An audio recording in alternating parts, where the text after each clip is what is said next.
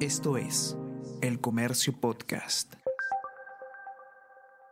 Buenos días, mi nombre es José Manuel Romero, periodista del Comercio. Y estas son las noticias más importantes de hoy, jueves 27 de enero. Es inviable llevar a referéndum propuesta de Castillo de darle una salida al mar a Bolivia. El constitucionalista Eric Urbina explicó a El Comercio que el artículo 32 de la Constitución establece expresamente que no puede ser sometido a consulta popular los tratados internacionales en vigor. Recordó que el Tratado de Ancón establece que si el Perú quiere darle una salida al mar a Bolivia, antes debe consultar con Chile y viceversa. Esta propuesta no solo es inconstitucional, sino inviable, manifestó.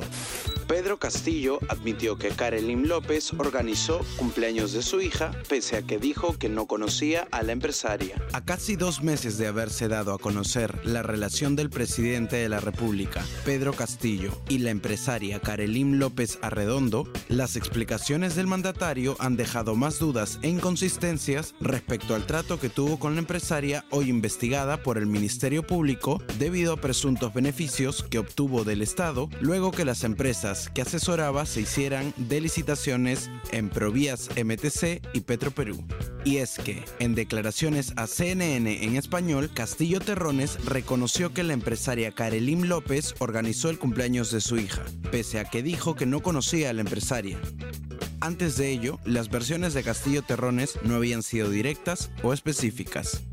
OEFA advierte que Repsol no cumplió con plazos y se le iniciará proceso sancionador. En el contexto de los trabajos de mitigación por el derrame de petróleo en el mar de Ventanilla, la jefa del organismo de evaluación y fiscalización ambiental, Miriam Alegría, informó que la empresa Repsol no ha cumplido con las medidas urgentes dispuestas y como consecuencia se iniciará un proceso administrativo sancionador. Además, agregó que este miércoles 26 de enero también venció el plazo del segundo bloque bloque de medidas para la conservación, custodia y rescate de la fauna afectada en los distritos de Ventanilla y Ancón.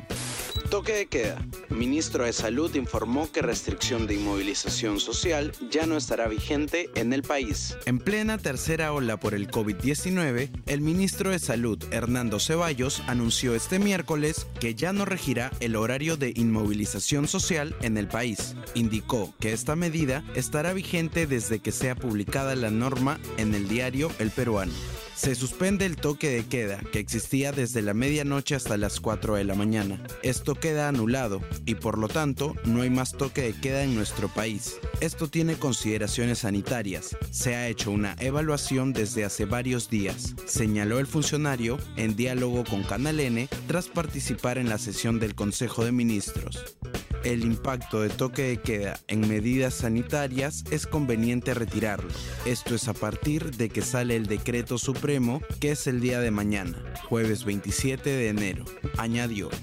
Osvaldo Valenzuela da victoria a Alianza Lima en Noche Blanquiazul. Alianza Lima venció por 1-0 a Independiente de Medellín en su presentación del plantel, o más conocida como la Noche Blanquiazul, realizada en el estadio Alejandro Villanueva. Los dirigidos por Carlos Bustos pudieron abrir el marcador en la mitad del primer tiempo a través de un fuerte disparo de Valenzuela. Por otra parte, uno de los referentes del equipo blanquiazul no pudo ser parte del cotejo.